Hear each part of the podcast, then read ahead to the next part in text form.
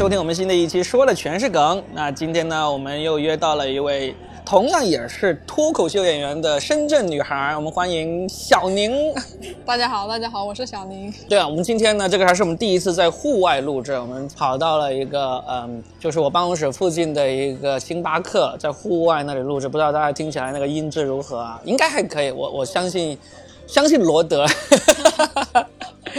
好啊，那小宁，你来之前你是有刚好听过我们两集的那个深圳女孩系列是吧？对对对，你自己会觉得自己是个深圳女孩吗？我觉得我当然是，但是我不典型。不典型。你是在深圳出生长大的吗？还是不是不是，我是前年来的深圳嘛，我来深圳了两年，就毕业了就来了？也没，我毕业了先在老家待了一年，然后第二年才来的。你老家是哪里的？湖南株洲。湖南株洲。哎，但是。你的样子很年轻啊，因为你是在两千年的时候我们做开放麦，你第一次来了嘛。我那时候一刚好你来那段时间是那个呃香港中文大学那帮学生，他们刚好也是一帮人一起来。我当时还以为你们是都是同一帮人呢，因为那些学生有大一、大二啊、大三啊都有，就是那个鬼话呀，还有那个小别致啊，他们。哦。对，我当时就以为。而且我有时候看你朋友圈，你说的什么住宿舍，他们给你庆祝生日那些，感觉都是在学生。那是因为我的舍友是我的大学同学哦，就是所以就延续了这种大学的这种生活的那种那种场景。是的，哦，所以你其实已经工作有三年了，嗯，完全看不出来，完全看不出来。你说此刻人走过，我就我就感觉我就在跟我那个。前两天我有两个外甥和外甥女过来，暑假过来吴京玩了，然后我也跟他们坐在户外，也是聊天喝东西，然后我就感觉我跟我另外一个外甥在聊天那种感觉。我觉得这可能是因为我不怎么加班，不怎么加班啊？你是做什么的？我现在是做运营，游戏运营，就是那个嗯。自媒体运营那种吗？游戏运营，游戏，但是我也会做自媒体的，因为我们我们公司的一些那种游戏那种公众号什么之类是我写也。啊，你是学这个的吗？当然不是，我的上一份工作跟这份工作相差了十万八千里。是是什么？上一份工作？我上一份工作是当老师。当老师啊？嗯。是当教什么呢？嗯，我在学校里面，在培训机构都待过。嗯。在培训机构里面就是教小学奥数。我我就等着你会说出一个让我张大了嘴巴合不拢的数，果然就是奥数啊！小学奥数就还好，呃，对我来说也很难了。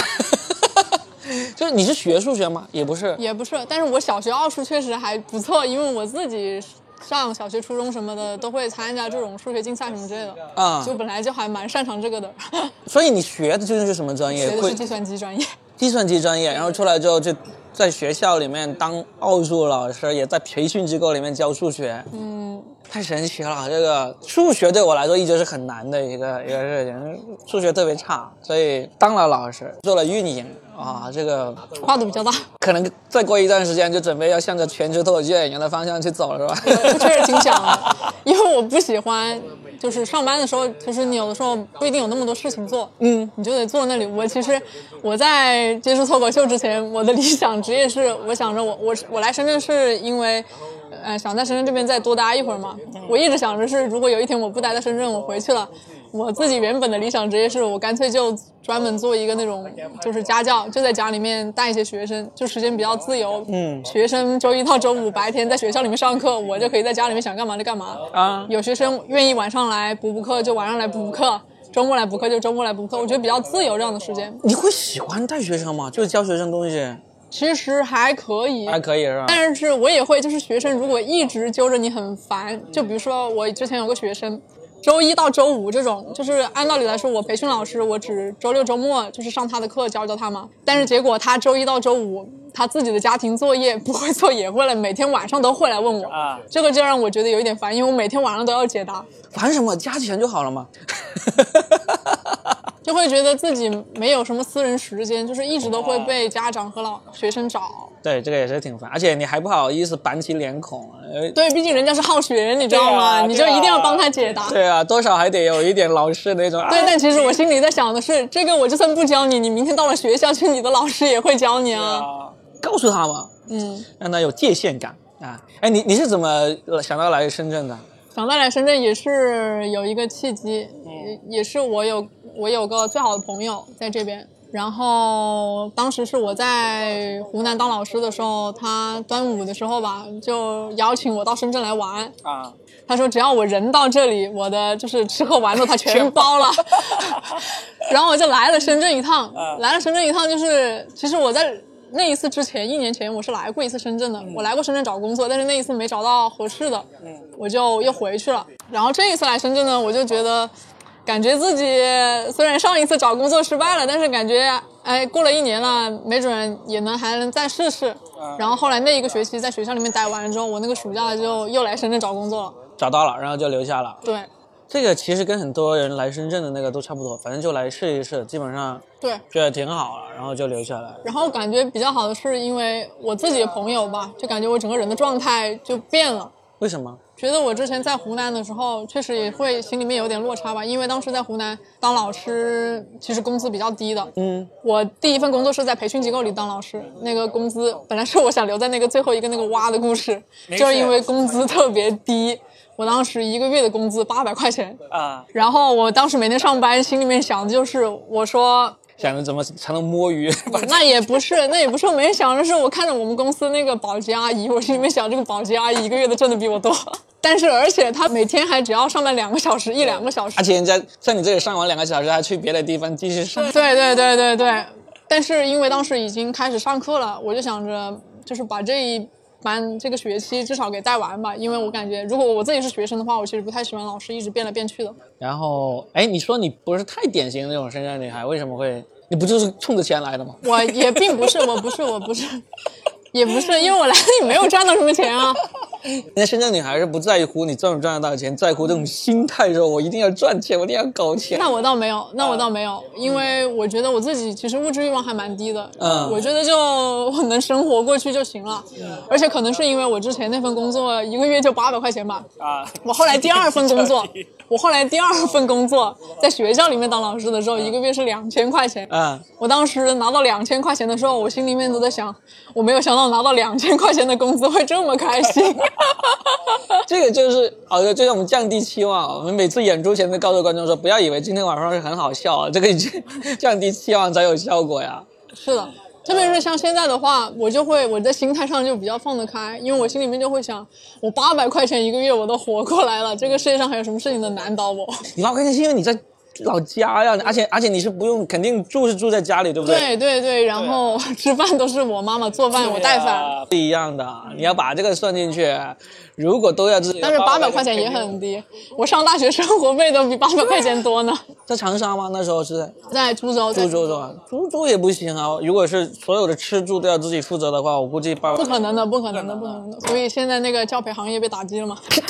活该是吧？你是不是有一种痛痛快的感觉？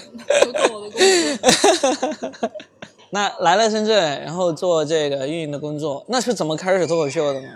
啊、就是因为我去年有朋友推荐我看了那个《脱口秀大会三》，啊，这个事情还是特别的奇妙，就是因为可能我平时在生活中，我就喜欢经常在朋友圈里面去发一些那种我自己觉得好玩的事情，或者是跟别人好玩的一些对话。我有朋友看了那个脱口秀大会之后，就觉得我可以去试试，就一直推荐我让我去看这个脱口秀大会。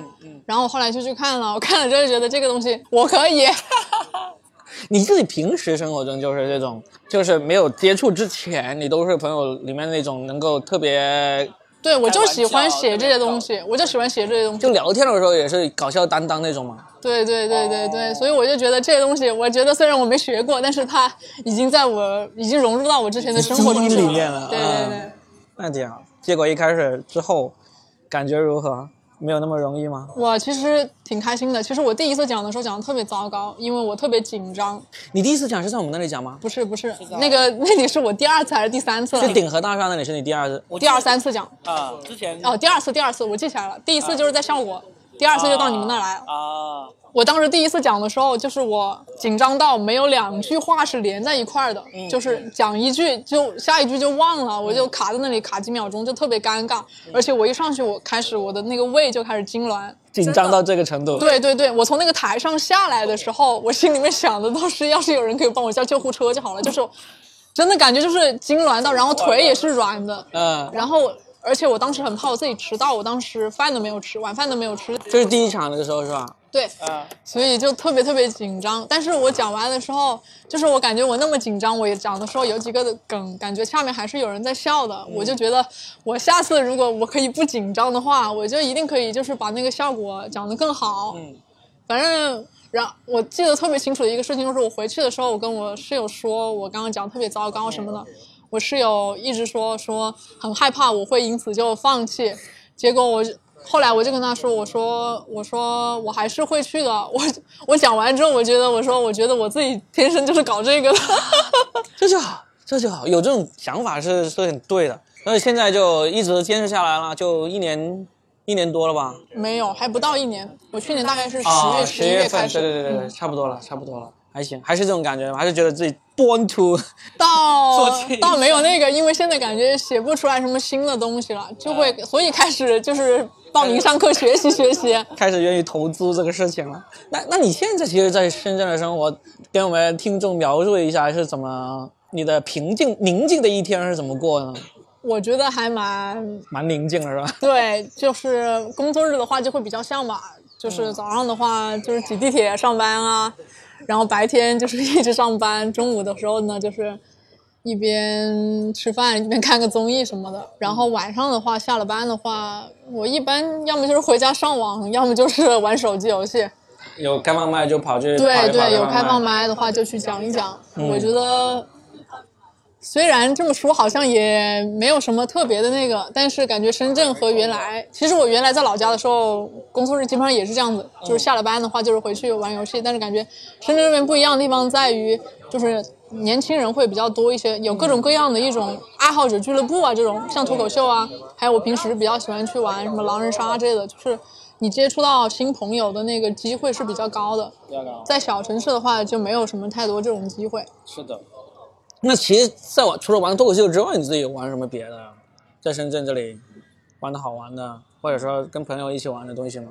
可能基本上就是玩狼人杀吧。狼人杀，就对只玩狼人杀吗？现在不是，他大家最流行的都是玩那个剧本杀我不爱玩剧本杀啊，因为我不太会编那个剧本杀，就是那个剧本杀的东西得临场编出来啊。不是都有，但是当别人在就是问你，就是怀疑你是凶手的时候，他会质问你什么的。就是你是有很多东西玩过，但是不喜欢玩？过玩过，啊但是玩的比较菜，就怕影响别人的体验，所以就不去了。菜的人大把，我跟你说，那个黑化肥据说天天玩，经常玩，据说也还是很菜的。大力丸，大力丸好像也喜欢玩，但是他们好像也玩的挺菜的。可能就和我的脱口秀一样，哎，那你在脱口秀这边有找到大家一起玩的朋友没有？大力丸啊。就跟大力丸是吧？对，因为我第二次去那个嗯喜剧联合国奖的时候，就碰到他，他好像那次是第三次讲了，反正就是我们差不多，就是在二十一楼期。，二十一楼那个鼎和大厦那里，是不是？对，就感觉我们是差不多同一个时期开始讲的，嗯，然后我们就会比较熟，也会平时会互相讨论。大力丸最近拿了福田演说家晋级了呀。啊，厉害厉害厉害！而且他那天，我觉得他那天特别有杀气。他好像去之前，他就发了个朋友圈，就感觉有点说什么，就有一点点要要去杀个第一杀个什么的，但是他写的很隐晦。但是因为我刚好知道他那天要去参加比赛嘛，我就想，哎，好像是有一点杀气啊，然后就去了。那，我就发现那天他就特意打扮的，就真的是你知道，女女生要去认真做一件要上战场的时候，都会穿的特别漂亮。然后他那天不但穿的漂亮，然后头发也做了，然后关键是擦了个大红唇那种，我就啊，这个人有杀气，今天。带了很过来的。对对对，最后就真真的是晋级了，就而且是第一轮晋级的那种啊。厉害厉害厉害！嗯人家那么厉害，我怎么还这么菜呢？没有，你也可以让，你去试试嘛。下个月这个月就又有啦，去证明一下。不知道要写什么，感觉我写的很多，在公开场合讲都不一定很好。哦，你说到这个还真的有，广州有一个女脱口秀演员叫做 Party，她姓党，她叫 Party，、她其实已经讲得很好，而且她语言天赋特别高。她是个北京女孩，她在广州工作，她现在除了普通话能够上商演之外，她还可以用粤语去讲段子，语言天赋超高。然后她本来前几个月也参加要参加那个福田演说家了。结果，她拿她那个姓做了很多段子，因为她姓党嘛，然后就不好。就 做了，然后那个远哥家那边的一看都说啊，叫这位大姐能不能把她的段子都改一改，太敏感了。然后他就一怒之下就不参加了，呃也没来。不容易，这个要就是又好笑又能够符合这种老大哥的这个要求，还挺难的。我们进入到我们的这个播客里面的重要部分，有没有什么值得跟大家分享的感情故事可以跟大家分享一下？我觉得倒不是我具体的话，好像没有什么那种惊天动地的。然后因为我喜欢女生嘛，我自己就会发现很多，就是一些我觉得可能常人难以察觉到的哎等一下，一些。这个就值得讲啊！你你这个是你自己是会公开说的，对不对？我其实不会刻意的去跟谁说，但是有的时候，比方说我喜欢谁谁谁，但是那个人就是个女生，嗯就是我也没有什么好掩饰或者是什么之类的，嗯。你是什么时候发现自己？这个其实蛮早吧，我可能小学，但是那个时候不一定很确定，因为我我我像我那个段子里有写到，就是我小的时候经常把自己当成一个男孩子，所以我当时会觉得男孩子，因为我以为自己是个男孩子，我就会觉得女男孩子应该就喜欢女孩子，所以我就会去喜欢女孩子。但是真正意义上的话，我觉得可能是到高中吧，我发现我会对一些就是女生是真的那种发自内心的真的很喜欢，但是你会去研究一下说啊，自己这个喜好是怎么一回事，是有什么不一样？会会去找那种就专门研究这些东西去了解吗？不会啊，因为第一，我不会觉得这一件事情很奇怪，嗯所以我就很顺理成章的我就接受了。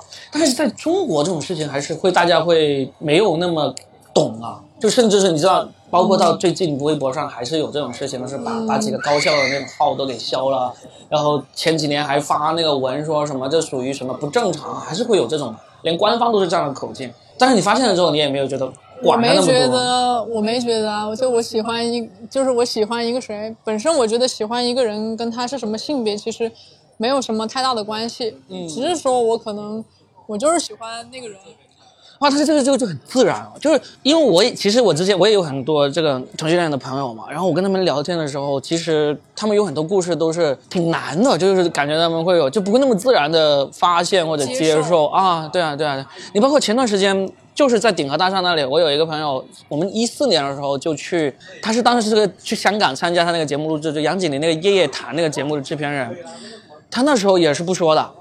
也不说的，我们我们我们会跟他开玩笑的说，问你是不是啊，他也不说的。然后一直到后来他已经离开这一行了，然后呢，他就忽然就就就很愿意说了，愿意的就是感觉到他以前甚至他朋友圈都不会发这些东西的。然后呢，他那天最搞笑的是跑去开放麦，在开放麦上面就他肯定不是第一次说了，但是在开放麦上面他也是第一次尝试开放麦脱口秀。然后呢，他也是在上面直接说了自己自己是同性恋，然后那个说，在我来说就很震撼，因为他一直没有认真跟我说过这个事情。后来我还把这个写成了段子，我就是说那个段子，对对对，就就就觉得我能我能够感受到他是，你看他应该差不多四十了吧？这个这个男生阿文，他应该也相当于我们认识的时候他是三十出头，那现在四是，就是这几年之后他才会愿意承认，很坦然的面对，有这种感觉。但你是高中的时候就对我很早就已经，而且可能我们当时的就是学生时代的环境可能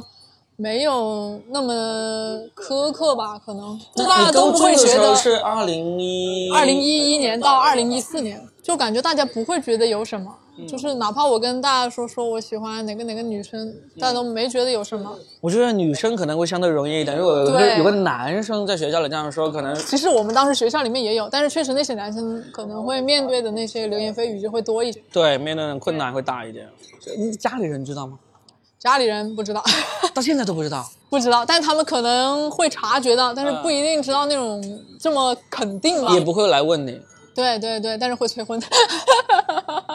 那师哥，那你想有想象过，如果有一天你你就说我我带回去，你还告诉他你你不是催婚吗？现在我我可以就你你会想象过这种情景吗？那倒不会那么突然吧，因为其实我一直在给家里打预防针，我说我将来不会结婚，不会生孩子。我觉得他们应该可能听我讲完这种话，应该会心里面可能会至少能够 get 到一点那种意思吧，但不一定很肯定，所以我也不想就是急着一定要，而且他们现在也没有催那么急。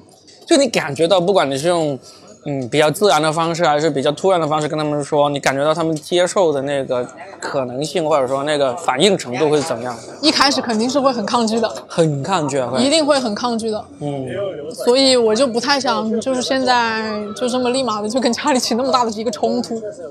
而且我确实，因为我之前有跟我姐姐聊过这方面的一个话题，然后我姐姐就说，其实有的时候不一定要跟家里人说，因为，嗯、不同的那个年代，就是人与人之间可能就是。会有一些那种年代上的一些隔阂，有的人可能就接受不了，你没有必要拿一些事情非要去刺激人家。嗯，我觉得也算是一种解释吧，只是我现在还没有做好要告诉家里的准备。你姐姐知道吗？我姐姐知道，我哥哥姐姐应该都知道。你你还有哥哥和姐姐嗯嗯，表哥表姐，啊？是表但是关系比较好。啊？那你是家里的亲，就独生对，独生子女。啊？那如果是这样子的话，我感觉那你就一定要在像深圳这样的一线城市生活，因为对，这是我来深圳的一个原因之一，也是在湖南，在老家那种小城市，可能就不太好找女朋友。对，一个是不太好找，第二个反对压力大，还有一个其实一个很重要的原因哦，就是你在这种一线城市的话，你完全可以靠自己过好这一生。就万一你真的跟家里关系变差了，其实你变差就办变差，没办法，对不对？完全可以一个，这是一线城市的一个很好、很重要的一个地方。包容度高。对啊，所以本来啊，刚才刚才就打岔岔岔开去去满足我的好奇心，再问了。那那你自己有没有什么故事这方面的故事可以跟大家分享？哦、你刚才说到我喜欢的是女孩子，然后呢？，对，不算一个具体的事情吧，就是我会发现很多，就是男生跟女生在恋爱中其实是有一些那种，呃，哪怕女生跟女生之间谈恋爱啊，其实好像遵循的也比较像，就是男生跟女生一起恋爱。对啊，就比方说应该就是这样子、啊。就比方说，像我跟一个，就是比方说，如果我跟一个女生恋爱吧，嗯，因为我自己也是女生，所以我从小到大，就我我我虽然没什么钱，但是我也不会想着，就是我将来需要谁来养我或者是什么之类的。但是我发现很多女生其实不是这么想的，很多女生对就是未来另一半的期望，可能是需要对方来养家，或者是至少是金钱方面、对经济对对，方面会比可以照顾较强自己。一点。嗯、对对对对对，但是我如果我自己跟女生谈恋爱的话，因为我自己 确实也没有什么钱，我就感觉，啊、我虽然对人家没有这方面的期许，但是人家可能对我有这方面的期期许。有可能。对对对对对，然后 还有什么来着？我也忘了。那个，哎，你认识小新吗？啊、我好像在开放妹碰过一次。嗯，小新他就是他的经历就很有意思。其实我专门找过他做过一期节目。小新呢，他在三十岁之前，他是一个完完全全的那个直女，他就是喜欢帅哥，看到男生他就会看有没有机会看他什么之类的。然后到后来就讲脱口秀，讲着讲着他就。首先，他讲的那个内容以及他的整个气质就很吸引那个女性的那个喜欢关注，然后就后来就有一个女生就特别愿意帮他去做脱口秀那些事情嘛，然后他自己察觉到那个女生就喜欢他，然后他后来是是他自己主动跟那女生说，要不我们试着尝试一下这样的，然后他们就真的在一起了。所以当时我主动找小新做了两期节目，我做第一期的时候呢，他就带着他的这个这个伴侣、女朋友还是男朋友我不知道哈，然后他就过来。然后呢，他就跟我介绍说这是他的助理，我们说好。那我说你助理要不要一起参与录制？他说不用，他就坐旁边就好了。然后我们就一起录制。其实我能够感觉到，看他们的眼神，能够感觉到他俩是是一对的那种感觉。但是他没说嘛，没说，然后就所以那一期就很自然的录了一些关于，因为那时候小新就开始在抖音上红了嘛。我们那一期的主题就讲他从一个默默无闻的脱口秀演员，怎么突然变成网红是什么感觉，就整整一个小时候聊这个内容。完了之后，其实我好想问他，但是又觉得，毕竟我是一个我一一个四十多岁的直男，所以我我真的不太好意思问。呃，结果过了一段时间，我去看开放麦，看到他在台上大讲特讲他怎么怎么被掰弯了，怎么跟他男朋友、跟他女朋友相处的事情。我说哦，你都这么公开讲了，我说你再来再来录一期节目，专门讲一讲你是怎么被掰弯的。然后结果好可惜的就是那一期呢，就是我跟呃佳倩这种深圳电台的一个女主持人，还有一个她的同事一起录的。他们俩呢就没有像我那么八卦，就我是抱着那种超级八卦好奇之心，因为小新说你随便问问多大尺度，你都可我都可以讲，他他毫无畏惧，我就准备了很多大尺度的问题想要问他的，但是那两个人就道德尺度比我要高很多，就死活没有没有被我引着去往那方面的问题去问，结果就没有问题。我想我想后面我还要再找小新再录一期节目这样子。其实我现在就有一个好奇的问题，就是当时我也问过小新这个问题，其实你们是能够看得出来对方是就所谓的 gay 打是真的存存在的吗？啊，反正这个东西在我身上不存在。哎，你说在你身上，但是实际上哈，我看到你第一次来讲开放麦，我就觉得你应该应该是那是因为我从外表上来看，就比较像一个男孩，这种是比较好辨认的。嗯。但你说那种外观打就是长头发、长发飘飘的这种女生的话，会比较难以辨认。嗯。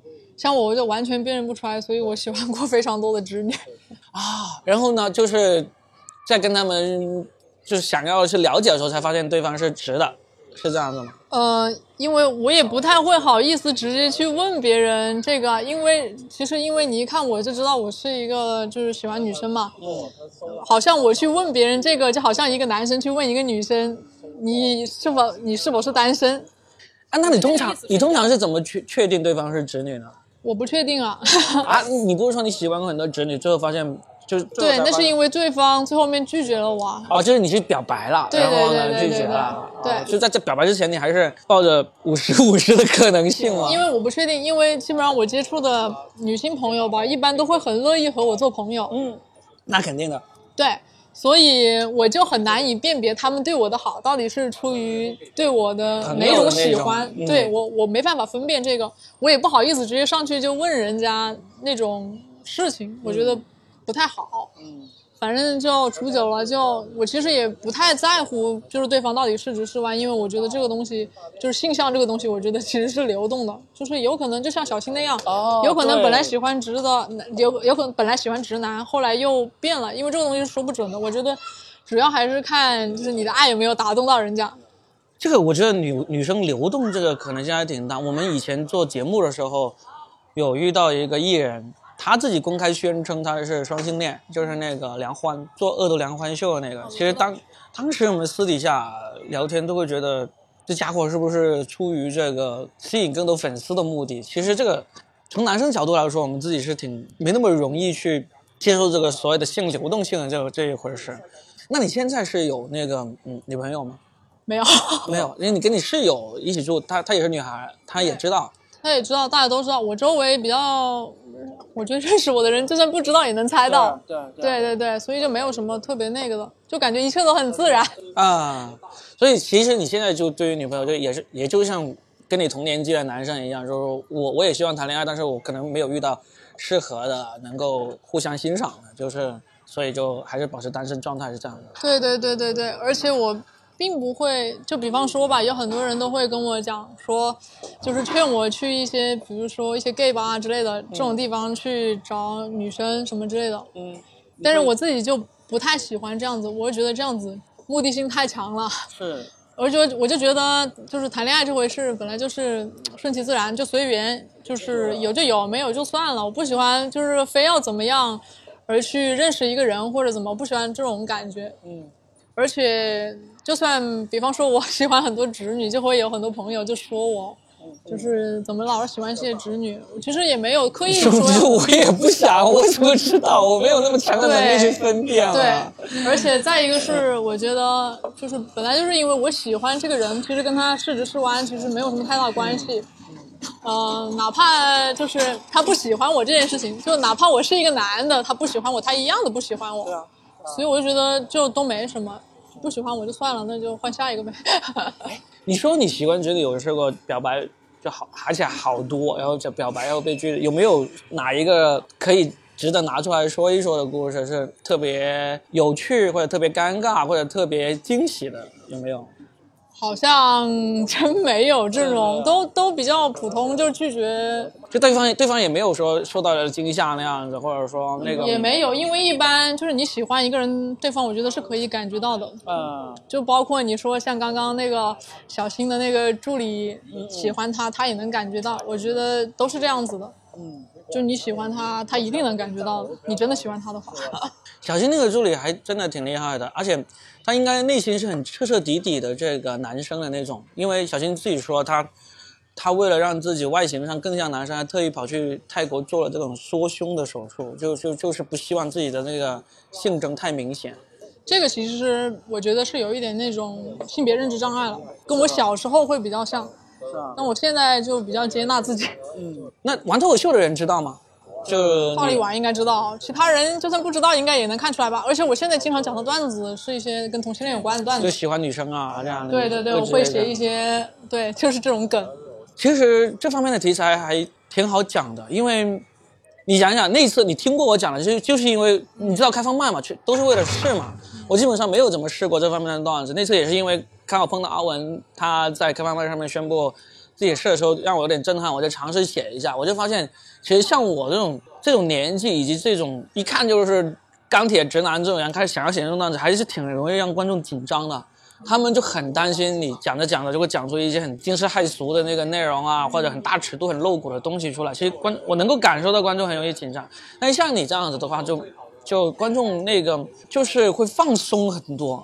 就你讲出来这些东西，因为我自己就是，所以就会比较接纳。对，就你你，我记得你开场的时候，你上去你就会问大家，大家觉得我是男孩还是女孩？你有好像有这样问还是怎么问？我不太记得，有类似这样的类似的那种梗吧。就是因为我后面有很多段子都是基于在，就是我是一个嗯外表比较像男孩的一个女孩这样子的，就是前面做一个铺垫。嗯。然后我现在也是有很多就是写我自己是同性恋的那种梗。嗯嗯，可以，我觉得这个很好，而且这个。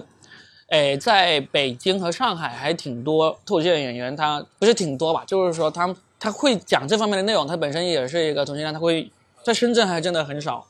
深圳，小新咯，小新算是第一个了，你是第二个了，还有谁吗？你印象中有碰到有谁会这样讲吗？嗯，我好像没有碰到。对，那就是一个是你，一个是小新，可以挖掘这方面的素材。而且深圳其实还挺包容的一个城市。主要原因是因为我没有怎么谈过恋爱。所以我没有办法去挖掘一些真的很细致的东西，但是你去讲的话，特别是你去他们讲的话，其实是反而是比较容易去找到那种不会容易产生误会的那种。就是说，例如说你觉得他你对他有好感，然后他也很明确你的性向的话，那其实会就多一个渠道来接触这方面的人。嗯，好像是。那你其实你在那个湖南到深圳，在这个性向这方面，你会觉得有什么大的一个区别吗？就因为株洲是城市相对小一点，那个包容度会低一点嘛。其实你周围朋友对你的包容度其实都一样，都差不多。对对对对对，主要还是可能说本来小城市人就比较少，你没办法去认认识一些新的朋友，来来回回就是这个不是 A 的小学同学，就是 B 的初中同学这种。那那工作上呢？工作上会有遇到工作上，我一般不太会跟同事去讲自己的私事。呃，但是他们也多多少少有点感觉到这个，应该吧？但是人家也不会来问你啊，毕竟这是你的隐私。对，小城市的话，可能很多那种什么领导啊，什么这种，对对，他们会过来，真的是多管闲事的，真的是，因为他本身，他本身他就是中国，特别是中国人有一种特别大的爱好，就是当红娘，特别大的兴趣是要做这个事情，所以呢，还好，就在深圳。那你现在在这边两年多了，有想过以后会一直在深圳待下去吗？我觉得不太会，不太会啊。因为首先在深圳我就买不起房。你在一线城市基本上哪里都买不起房了，短期内。其实长沙可能还好。嗯。长沙的房价不是很高。你有在长沙待过吗？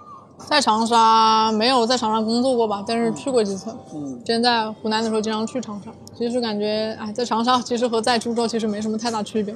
所以你觉得，如果你不会在深圳待下去的一个最主要的原因就是买房的原因吗？对对对，这是主要吧。再一个是，比方说工作上吧，我感觉我工作上。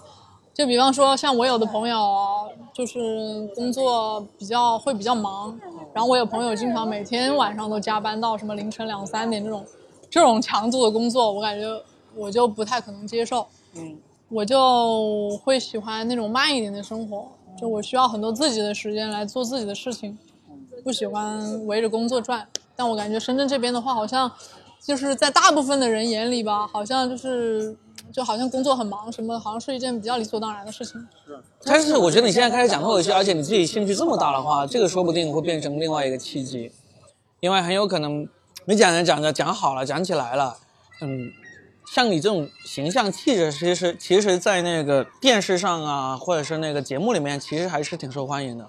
然后像我其实也有一个脱口秀演员，我当时看到你，我有点你感觉有点感觉上挺像，就是那个航哥。啊，我看到过。嗯，你觉得他是不是呢？我觉得应该是吧，应该是，应该是我觉得应该是。嗯，因为他们这种整个气质各方面其实也是挺像，但是他好像很少讲这方面的那个题材的段子，那我不知道了，说不定他在线下讲，因为我只在电视上看到的对。线上是电视上是不能讲的。对对对，我记得他好像是我，因为我当时其实我第一次看到他讲的时候，我已经就是看他讲了一下，而且那次还不是脱口秀，是一个 Storm 组织的一个所谓的故事会，就你知道有时候你不一定非得所有的故事都能够变成段子嘛。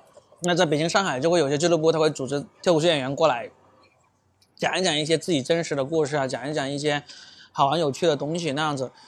那时候就没有想过录播客，但是呢，就纯粹这样讲，就看他讲了一次故事，然后就加了微信就走了。所以其实上，其实真正我没有怎么看过他讲那个脱口秀，他可能私下，可能在线下的时候有讲，但是我们看不到。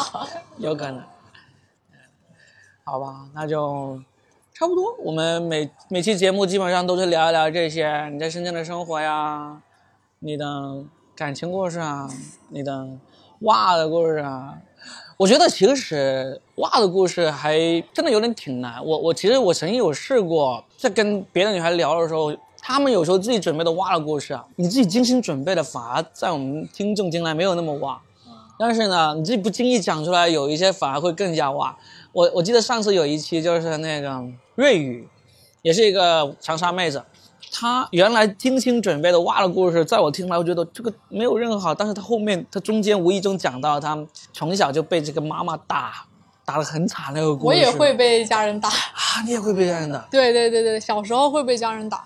那这种正常了打，对，就我听起来就会觉得很平常。他那种打打到真的是要自杀了那种，就是他妈妈，你你要是听那期故事你就知道，他妈妈把他钉到阳台上说：“你现在给我跳下去，我就顶多哭两天我就没了，因为我还有个儿子。”就好狠。那期故事播出之后，哇，下面好多人在评论，在在骂他妈妈什么之类的。然后当时粤语就说，嗯其实这个故事我也讲过很多次，我没想到会有这么震撼。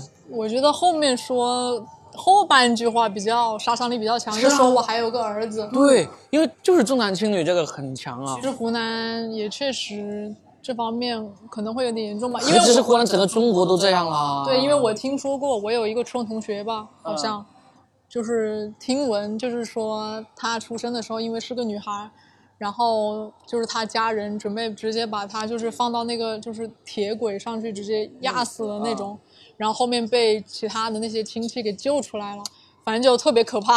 重男轻女这个事情太可怕了。等你看看有时还有什么更有趣的故事，我们再来。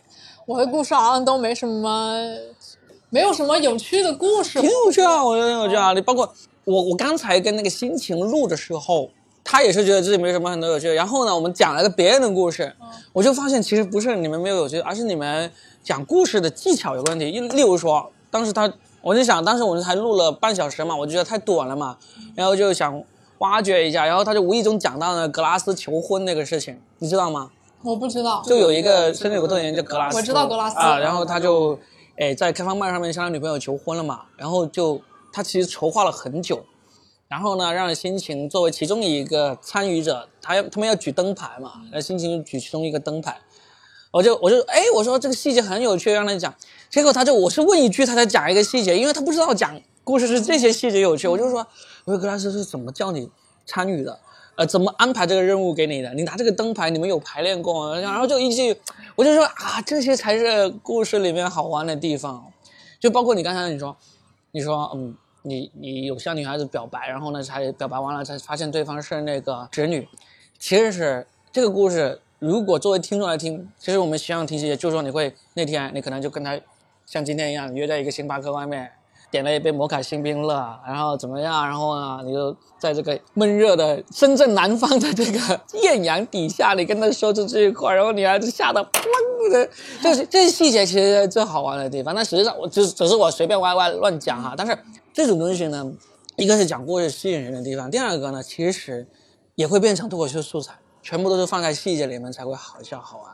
因为我不太喜欢讲别人的事情，我会觉得有点冒犯到别人。你 哦，你说你觉得这个是别人的事情吗？不是，就是说，涉及到那个女生，我就会觉得讲这些事情有点冒犯到别人。你是讲自己的感受吗？你是但是也会涉及到，因为有的人可能不太喜欢，就是自己的事情就是被别人广而告之这种。那是那对是。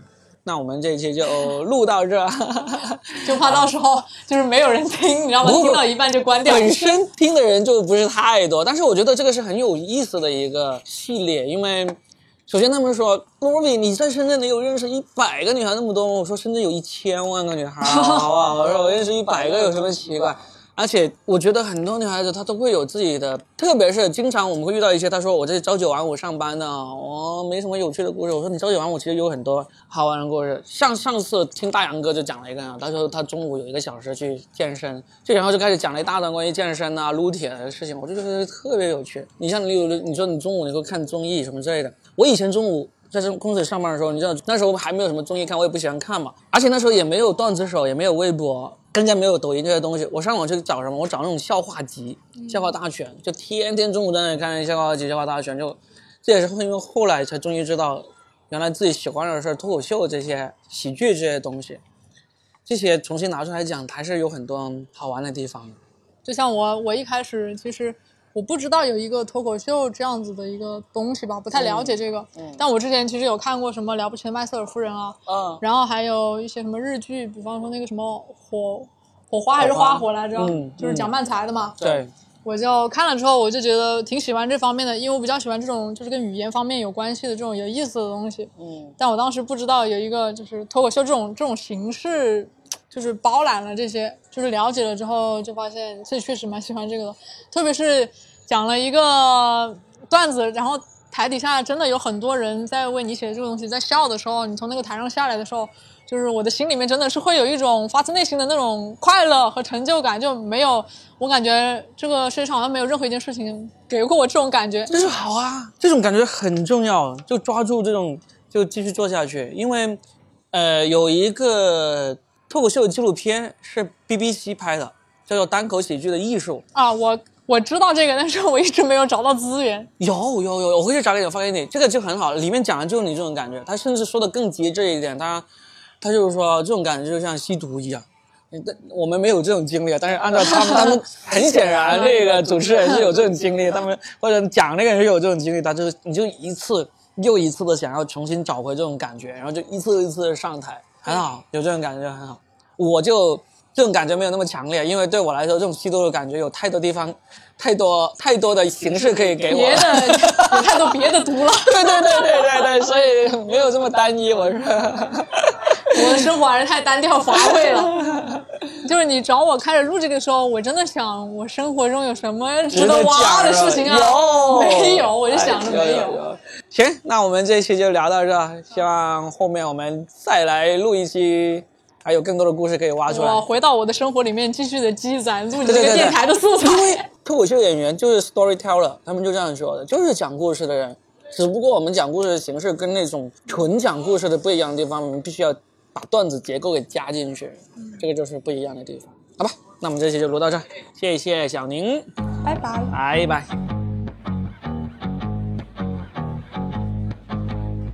See the girl with the diamonds in her shoes. She walks around like she's got nothing to lose. Just she's a go-getter. She's everybody's type. She's a queen of the city, but she don't believe the hype. She's got her own elevation, holy motivation. So I wrote some letters on big bullseye. I got faith in you, baby. I got faith